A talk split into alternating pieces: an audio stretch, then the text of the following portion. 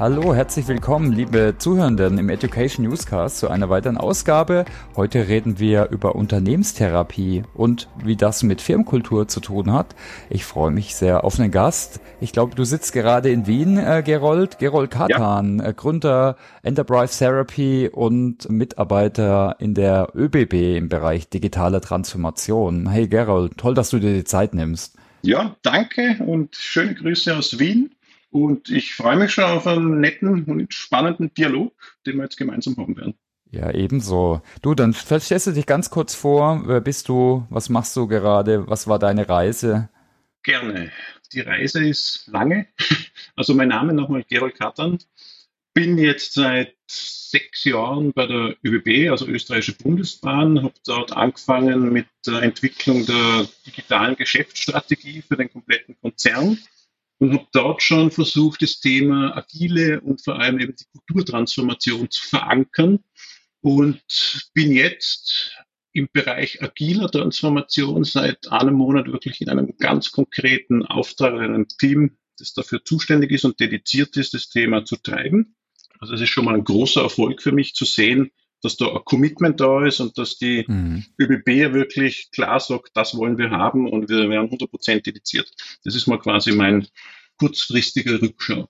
Zu ganz weit zurück, ich habe Wirtschaftsinformatik studiert, also eher aus der technischen Ecke, war dann einige Jahre Softwareentwickler und habe dann bei der BWin im Online-Gaming angefangen 2003 und war in der Firma 15 Jahre lang und habe da so viel gelernt in den 15 Jahren, wie man wahrscheinlich in einem normalen Unternehmen in 45 Jahren lernt. Warum? Weil extrem schnelle Industrie, extrem crazy, ständig was anderes. Wir haben angefangen mit 60 Leuten, jetzt hat diese, jetzt ist ein Konzern weltweit größter Online-Gaming-Anbieter mit 30.000 Leuten am Planeten. Mhm. Und ich habe dort eben von Softwareentwicklung, Softwarearchitektur, Enterprise-Architektur, Organisationsentwicklung, Strategieentwicklung, Merger-Akquisitionen, mehr oder minder so das komplette Spektrum von Job-Families durchleben dürfen. Ja. Und habe da einfach ganz viel mitgenommen. Ja. Vor allem auch das Thema Agilität. Mhm. Was wir damals gemacht haben, ist heute noch für die ÖBB Zukunft. Also ich komme aus der Zukunft. Mhm. Zurück in die Zukunft. Das genau. war dann sicher auch ein kleiner Culture Clash. Ne? Da reden wir vielleicht nachher drüber. Das da reden wir nachher drüber, weil es kommt noch ein ja. wichtiger Punkt ja. Ein ganz wichtiger Schritt bei mir, äh, es war 2012 oder so, habe ich angefangen, noch parallel zu dem ganzen Wahnsinnsjob, den ich da gemacht habe, die Psychotherapieausbildung anzufangen.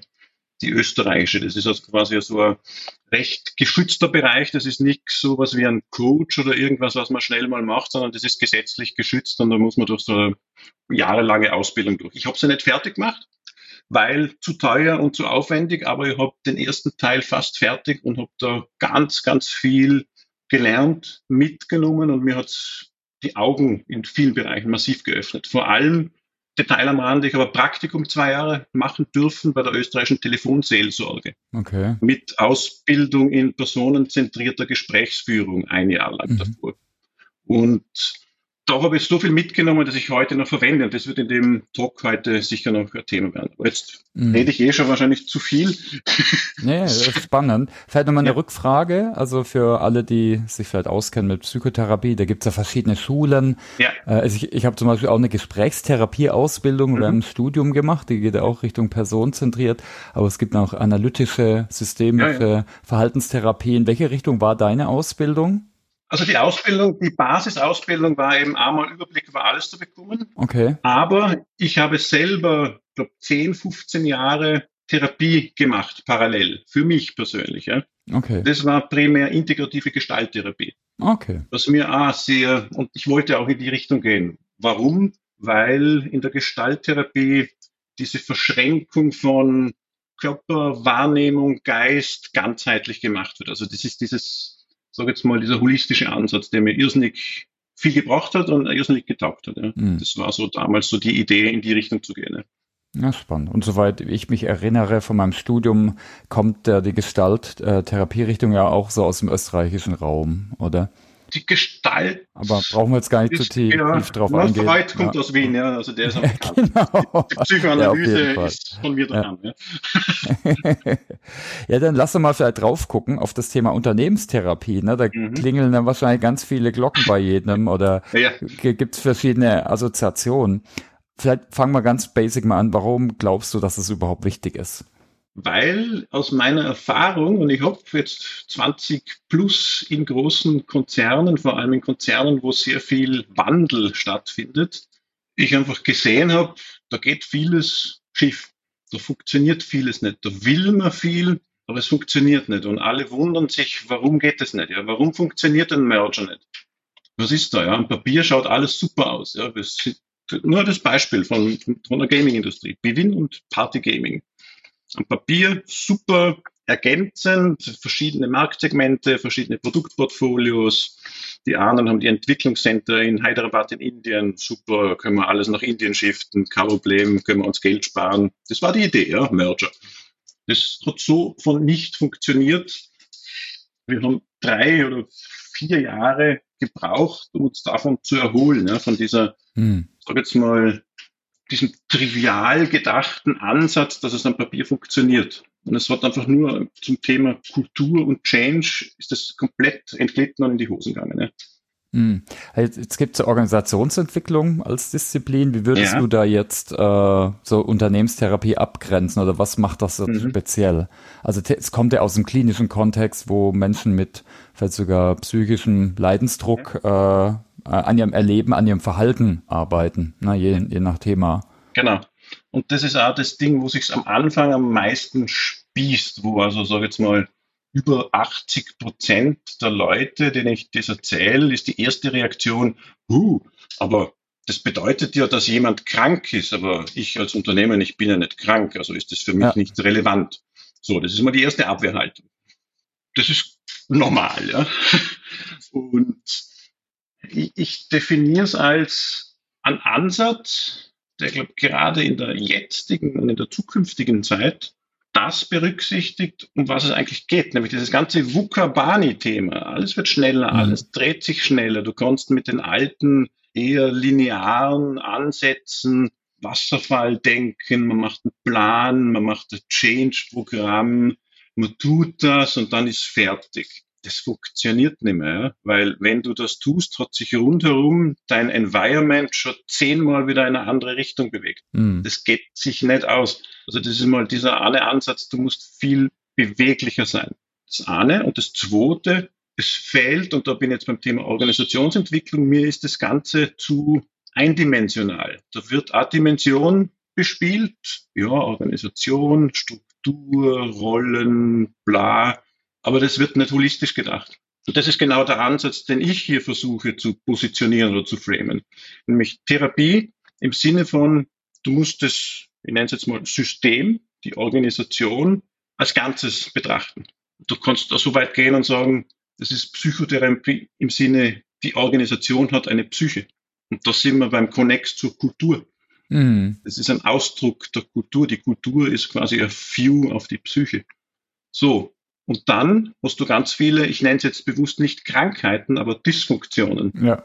Ah, die historisch sind, die gewachsen sind. Umso älter der Konzern, umso mehr DNA ist drinnen. Ich sehe das bei der ÖBB. Das ist ein 100 Jahre alter Konzern. Ja. Da erlebe ich Tag für Tag, was einfach in der DNA drinnen steckt. Was oft okay ist, was oft gut ist, was aber mehr und mehr in vielen Bereichen, es funktioniert nicht mehr. Ja. Und das sind gewachsene Organismen. Ne? Und die kann man nicht eindimensional und mit linearen Methoden behandeln. Ne? So, und die Schwierigkeit ist dann, wie kriegst du jemanden dazu? Und das ist das Wichtigste und der fundamental erste Schritt, dass jemand, wie soll ich das formulieren, sich eingesteht, dass er ein Thema hat. Weil nur dann kann ich mit jemandem arbeiten. Also das ist die Grundvoraussetzung. Ja. Absolut. Das wäre auch meine Frage gewesen, weil das ist so bei Therapie ja. eigentlich eins der Erfolgsfaktoren, also sicher Änderungskompetenz oder Möglichkeit, ja. aber auf der anderen Seite auch Leidensdruck oder dass man Problembewusstsein hat. Problembewusstsein, ja. ja. Genau, und ich würde mal sagen, äh, also das kann man, kann jeder unterschreiben. Wir haben viele Dysfunktionen in Organisationen. Bloß jetzt, ich rede jetzt mal vielleicht von extrem egozentrischen oder egomanischen äh, Managern, jetzt nur als ein mhm. Beispiel. Mhm, mh, äh, die haben oft leider kein Problembewusstsein, das haben die anderen. Aber ja, ja. nicht das ist eine Pathologie, eine spezifische Pathologie, die quasi in so einem System dann vorkommt. Ja. Ja, und wie gehst du da dann vor? Weil gerade das Problembewusstsein ist, fehlte, glaub oft eher in Organisationen oder da ja. haben halt dann vielleicht die, die dich gar nicht beauftragen. Äh. Es ist mal nochmal ein Schritt zurück. Die Abgrenzung ja. zum klassischen Consulting- oder Coaching-Ansatz. Mhm. Ich habe auch so ein bisschen meine Probleme mit dem Coaching. Ja. Das ist so, so ja, positive Psychologie, alles ist Leihwand, positiv reframen das mag man, ja. Das kommt gut an, das kann ich gut verkaufen, ja. Also das geht schnell über die Budel, ja. Nur der Impact, das ist mein Claim, der ist relativ gering. So. Deswegen fordere ich mit meiner Methode eben diese, diesen ersten, wahrscheinlich sehr, sehr schwierigen Dialog ein, dass jemand versteht, dass er ein Thema hat. Und ja, das wird nicht jeder können. Und da sage ich ja ganz klar, das interessiert mich dann aus meiner Perspektive mit dem Therapieansatz auch nicht. Das macht ja keinen Sinn. Mhm. Das ist das Gleiche, wie jemand zur Psychotherapie geschickt wird von irgendjemandem, du machst jetzt Psychotherapie. Und der geht zum Therapeuten und sagt, naja, ich habe mir jemand hergeschickt, mach mal. Ja. Mhm. Da bin ich als Therapeut, schick den heim. Interessiert mich nicht. Ja. Mhm. Pointless. Das ist der erste Handshake. Ja. Der muss stattfinden. Ja. Und das ist der erste nennt es mal ein Prozessschritt in meinem Ansatz, ja. Mhm. Diesen Handshake zu machen, um dann quasi so eine erste Anamnese gemeinsam zu machen, um mal einen Überblick zu bekommen, ein Big Picture, wo stehen wir denn eigentlich, ja?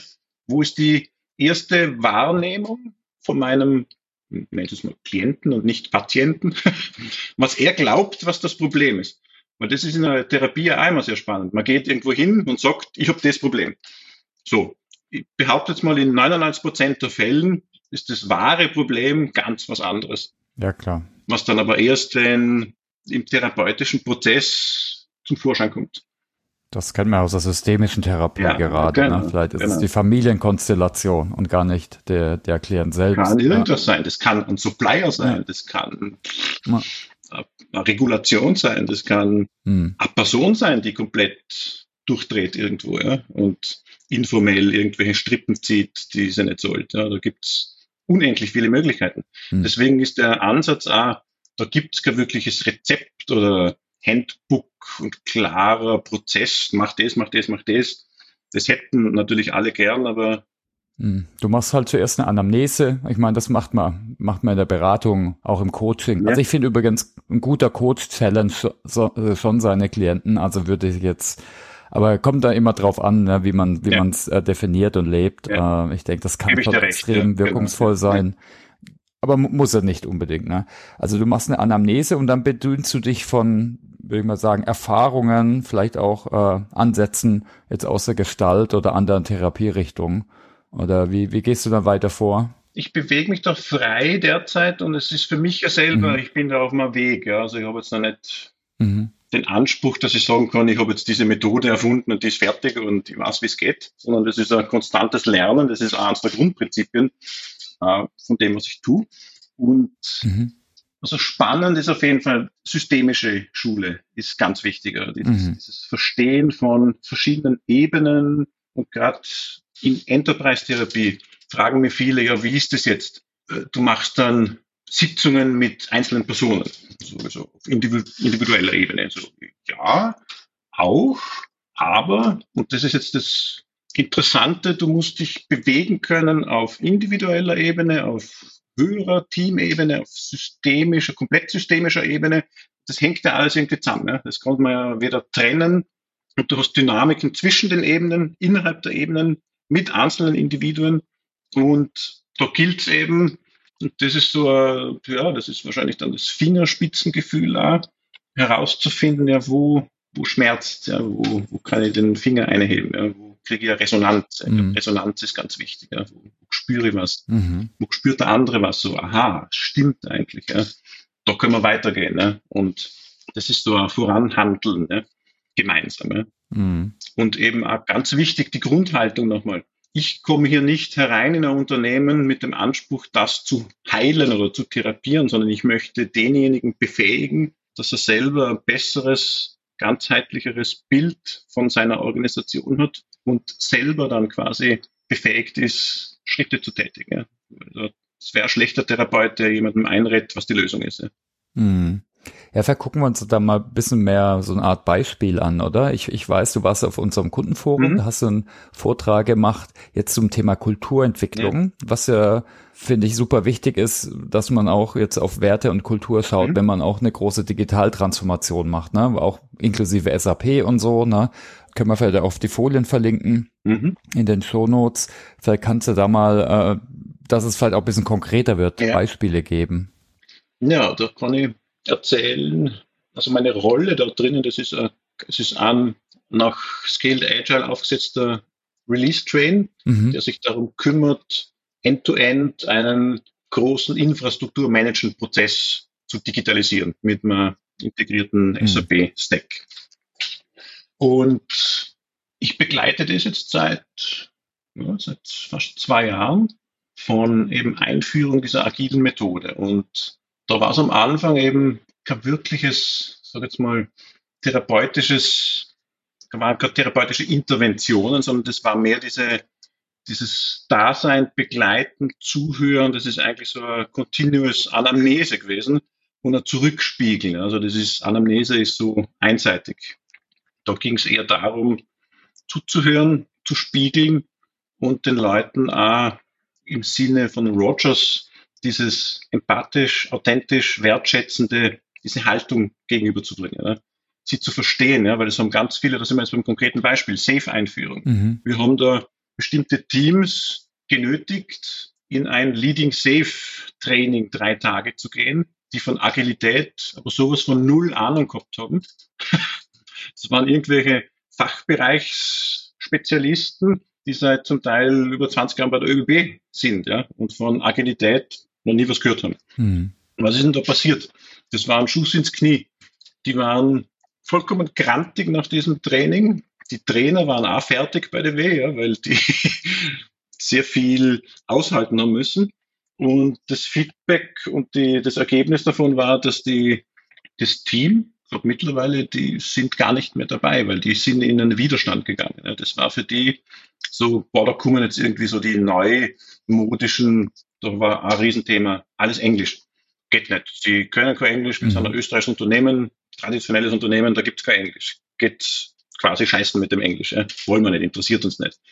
Und haben wir die Grundlagen nicht verstanden, was hinter dem ganzen Thema Agilität steht. Das kriegst du in der Safe-Einführung halt kurz mal hinknallt, aber that's it. Ja. Mhm. Und da haben wir eine Dynamik gehabt, wo wir plötzlich so Widerstände gehabt haben in einem eigentlich gut funktionierenden Release-Train, den wir betreuen mussten. Ja. Das war für mich auch Therapiearbeit. Ja.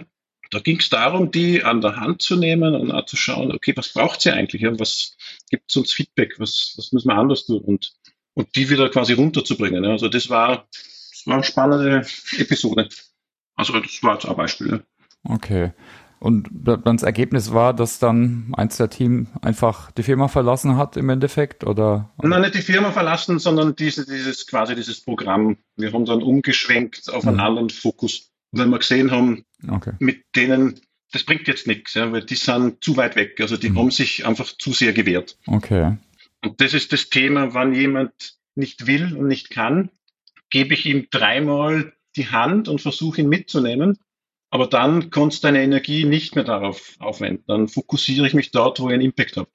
Das ist eine ganz wichtige Regel. Ja? Du kannst nie alle mitnehmen. Mhm. Das wird nicht gehen. Das hätten wir gern, funktioniert aber nicht.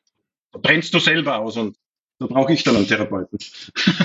das ist so die alte Diskussion. Ne? Und da gibt es auch unterschiedliche Ansichten. Mhm. Manche versuchen es, manche sind da tougher. Das ist dann wieder vielleicht auch ein Thema der Unternehmenskultur, ja, wenn man da ja. vorgeht. Ja. Was man mit denen macht, die jetzt total im Widerstand sind. Es gibt da, ich glaube, das Wichtige ist, dass man so die große Masse äh, irgendwie mitnimmt, die am Anfang noch ein bisschen unsicher oder unklar sind. Genau. Und dann haben wir noch ein zweites Beispiel. Mhm. Das war dann auf wirklich individueller Ebene, wo wie ist das passiert? Da war dann über längere Zeit irgendwie in einem Team das Thema, es hat irgendwie nicht funktioniert. So, mhm. dann hat es Gespräche gegeben von dem Release Train Engineer und vom Product Manager mit dem Product Owner. Und da sind sie irgendwie nicht weitergekommen. Und dann haben sie mich irgendwann mal dazu geholt in so einer Session. Ja. Und die war am Anfang nur mal so, ich habe mal, mal zugehört, ja, was da so die Energie ist in dem Gespräch oder in dem Setup. Und da hat es mich hat's komplett schockiert, ja, weil der gute Kollege, der der Product Owner war, aber ist es nicht mehr, der hat von der, von der Körpersprache, von der Mimik, von, von allem, vom ganzen Habitus, hat das für mich ausgeschaut, der ist hochgradig depressiv. Da passiert gar nichts. Der ist, der, der reagiert mhm. nicht, der redet ganz langsam, der, der ist irgendwo anders, ja. Und ob das dann im, im Debrief mit den Kollegen mal irgendwie thematisiert, so meine Wahrnehmung war, dass da ist irgendwie, da ist was, ja. Ah ja, stimmt eigentlich. Hm, jetzt haben wir es drei Wochen lang probiert, den irgendwie zu pushen und zu pushen und es ist immer schlimmer geworden und ich gedacht, okay, ja, das ist ein, das ist ein Klassiker, ja. Der ist entweder überfordert, mhm. äh, versteht es nicht, will nicht. Und dann haben wir angefangen, mit dem wirklich mal auf der Ebene zu hinterfragen, okay, was, wie geht's dir eigentlich oder was, was brauchst du? Und das haben wir dann relativ gut auflösen können, ja, dass der einfach für die Position, der wurde da reingesetzt von seinem Vorgesetzten. Ja war aber gar nicht wirklich willig oder hat die Kompetenz nicht gehabt, eine Product Owner Rolle zu übernehmen. Mm. Und das war dann noch eine klassische Intervention zu sagen, na okay, dann müssen wir mit den Führungskräften reden. Ja. Und das ist halt, in so Konzernen wird noch sehr stark Command Control betrieben. Ja. Da wird halt jemand, du machst das, ja.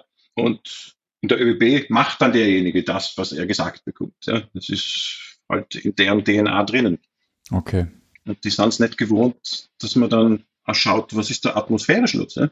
Und was noch dazu kommt ist, und die trauen sich dann auch nicht zu artikulieren, dass sie ein Problem haben, weil sie Angst haben, dass sie, was weiß ich was, Angst vor Konsequenz, ne?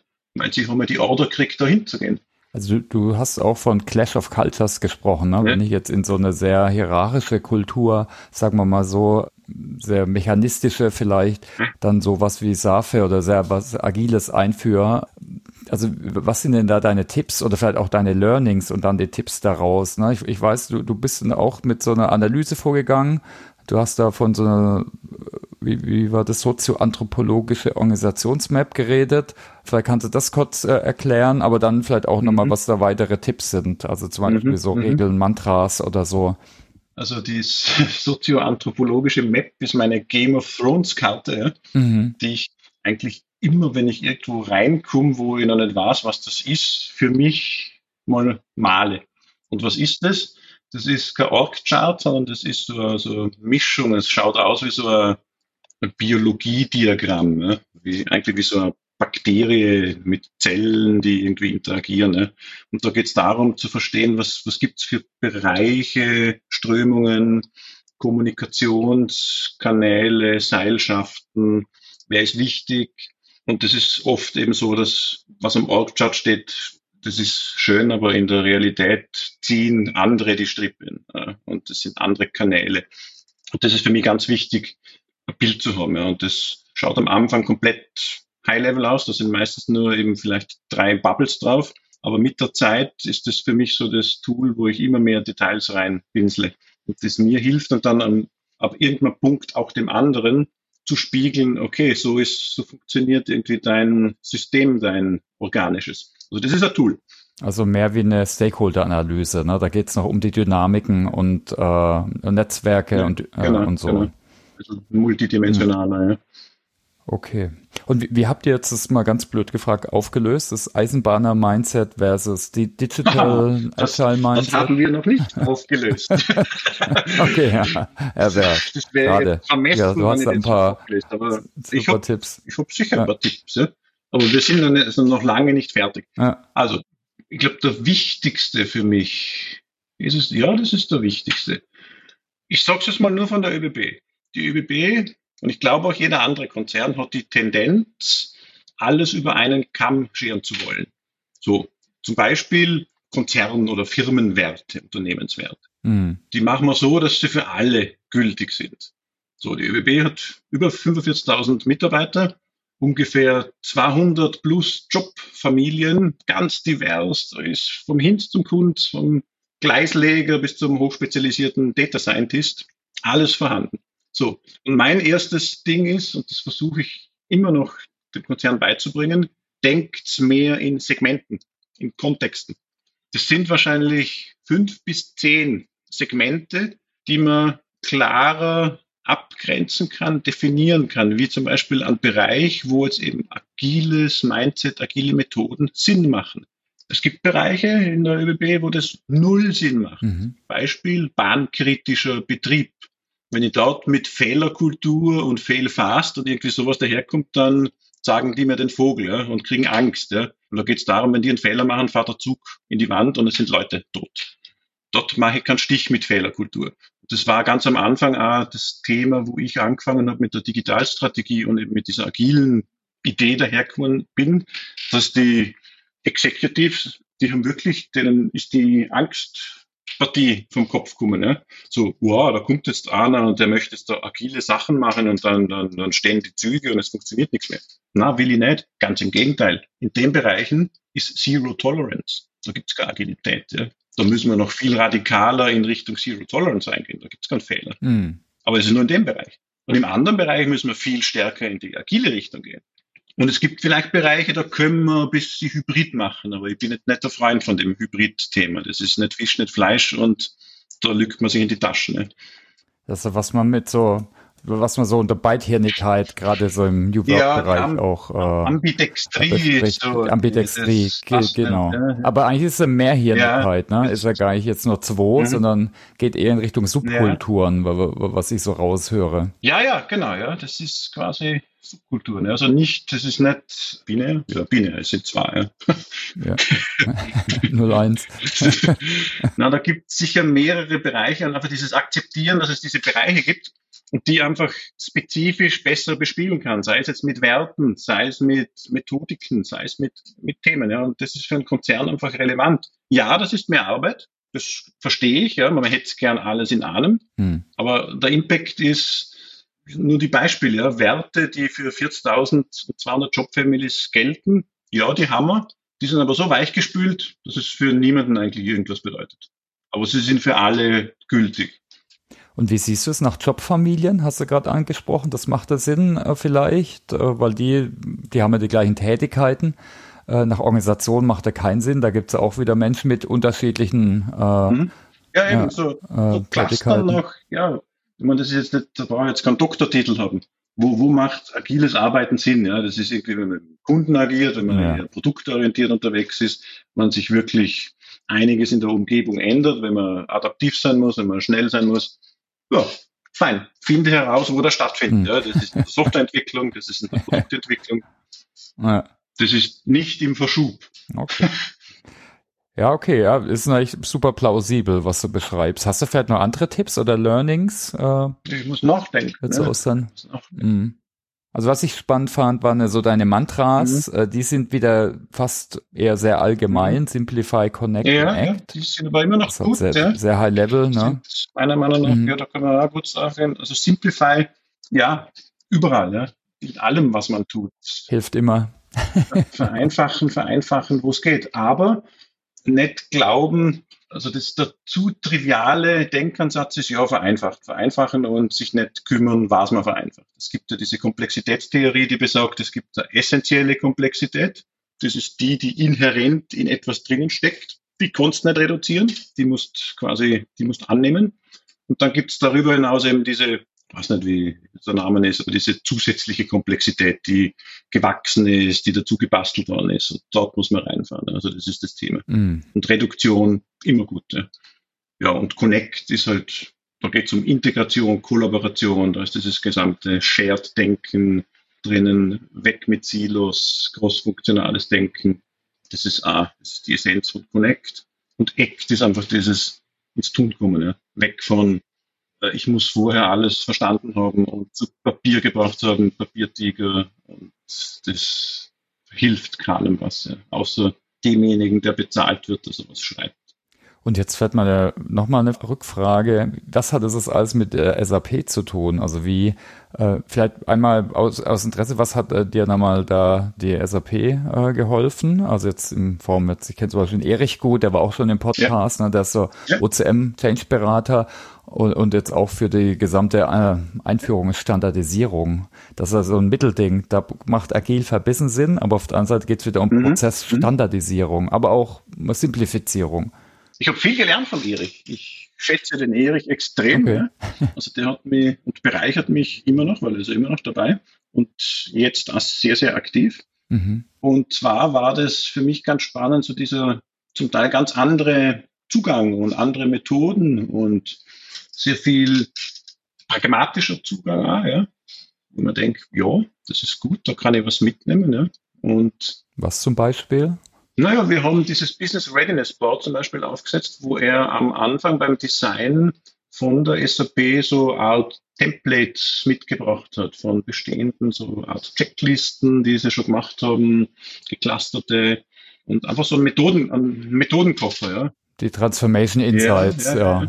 okay, ja, vielleicht, ja. Mhm. Das war super spannend, weil ja, wir hätten sowas vielleicht auch erfunden, aber ja, wenn das schneller geht und jemand schon was hat, mhm finde ich das super und finde es auch super, dass die SAP so ein Team sich leistet. Ja? Also Respekt, ja? das ist wichtig, ja? dass sich die Leute wirklich um das Thema dediziert kümmern können. Ja? Weil eben Change, Transformation und so heißt Therapie, das wird mehr und mehr werden. Ja? Das sind wir am Anfang. Ja? Mhm. Da wird es noch viel mehr krammeln und krachen. Und der, der sich jetzt aufstellt und das Thema wirklich bestückt, ich glaube, der wird am Leben bleiben. Ja? Und alle anderen wird es jetzt reißen. Ja? bin ich jetzt total, ne? Mm, ja, du, auf jeden Fall, ich meine, auf jeden Fall ist man nicht so erfolgreich, ne? Äh, und es knirscht mehr, äh, bis hin, genau. dass es vielleicht ganz, gibt da prominente Beispiele, wo dann was komplett gestoppt worden ist. Das ging dann in die Milliarden vielleicht, ne? Also an die mhm. Investments. Mhm. Genau. Ja. Und als drittes Ding, haben ein, dritte, ein drittes Tool, ein, ein kurzes, das nenne ich immer Eat, eat Your Own Dog Food. Das ist das Prinzip, mhm was auch immer du von dir gibst, musst du glaubwürdig dem anderen auch vorleben. Also es nutzt mir nichts, wenn ich gescheiter herrede, du, was weiß ich, du musst Therapie machen, bla bla bla und, und der andere nicht das Gespür hat, okay, da ist wirklich was dahinter. Ja. Also vorleben, auf jeden Fall. Na, ja, das ist ja, zentral. Ja. Bei das ist im Change essentiell. Mhm. Ja. Sonst bist du ja uninteressant. Ja. Hey du, wir haben jetzt schon einiges besprochen. Gibt es vielleicht noch Punkte, die ich, die ich nicht gefragt habe? Es waren auch teilweise sehr allgemeine Fragen wie Erfolgsfaktoren. Ja. Irgendwas, was äh, noch. Und wir könnten noch stundenlang reden wahrscheinlich. Na, an, an habe ich noch. An. Ja, kleine, ja, sehr gut, einen habe ich noch. One more, one more thing. One more thing. One more thing. Den, was ich gern verwende, ist der kontrollierte Regelbruch. Oh, cool. das ist ein gutes Instrument, ja. Also man muss sich halbwegs sicher sein, dass man ein bisschen ein Backing hat, wenn man eine Regel bricht, dass man nicht sofort quasi entfernt wird. das muss man sicherstellen, aber dann in dem Kontext ist es wichtig für, für Change, Änderung und Therapie, du musst Regeln brechen, ne? sonst, sonst passiert nichts. Ne? Sonst sitzen die in der Komfortzone drinnen und es wird nur umeinander gelabert. Ja? Du musst wirklich tun und es muss auch ein bisschen wehtun. Ne? Und das ist die Gratwanderung, wie viel darf es wehtun. Ne? Das ist ja, so ein heißer Ritt. Ja. Hast du da ein Beispiel? Eine meiner Lieblingsfragen. Hast du da ein Beispiel? ein Beispiel? kontrolliert Regel gebrochen hast? Also ich, ich mache das ständige. Ähm, was ist ein gutes Beispiel? Weiß ich nicht. Es war ganz am Anfang in der ÖBB dieses Thema Bring Your Own Device. Mhm. Geht gar nicht, das ist verboten. Das stirbt die ÖBB, wenn jemand mit seinem privaten Device daherkommt. Geht nicht, unterstützen wir nicht, dürfen wir nicht. Vor allem geht nicht. Ja. Okay. Es ging, technisch, ohne Probleme. was war die Konsequenz? Aha, hm, da können wir uns ja was sparen, dann braucht er dann kein Notebook mehr. Und geht schon los, geht schon in eine Richtung, aha, Umdenken erfolgt. Ja. Wäre unmöglich gewesen, wenn es nicht jemand mal macht. Traut sich keiner du musst eben die, die Balls haben, das mal zu tun. Ja? Und ja, das hat immer ein bisschen ein Risiko, dass es zu viel ist. Ja? Also das war dann mit meinem damaligen Chef so immer diese Abmachung, wir müssen schauen, dass es nicht zu viel ist. Ja. Also ich habe auch so ein KPI gehabt, ganz am Anfang, die Anzahl der Beschwerden, die ich bekomme, so mein Chef. Ja. Und umso mehr und umso mehr, umso besser. Ja. Weil ich hatte den Auftrag zu irritieren. Ah, ja. Also oh, ich wurde okay. angestellt für digitale Transformation und die ÖBB hat sich jemanden geleistet, der von eben von einer kompletten anderen Welt, so Online-Gaming in dem Fall, also digitale DNA, ganz andere Kultur, quasi reinkommt und dort anfängt, irgendwas zu sieden, was zu initiieren. Das war lustige Zeit. Das kann man vorstellen. Das macht sich auch Spaß. Also wenn man so ein bisschen der Typ ist, äh, Auftrag zum Irritieren, mhm. ist ein gutes Motto auf jeden Fall. ja. Okay, dann ja. ich hätte noch drei kurze, mehr oder weniger Aha. privatere Fragen. Die Home Story. Die Home Story. Und zwar, was ist dein Narrativ zu Change? Äh, was steht gerade auf deiner To Change-Liste? Und wie hältst du dich zu dem Thema up to date? Hast du Tipps? Also vielleicht gerade das erste, dein Narrativ.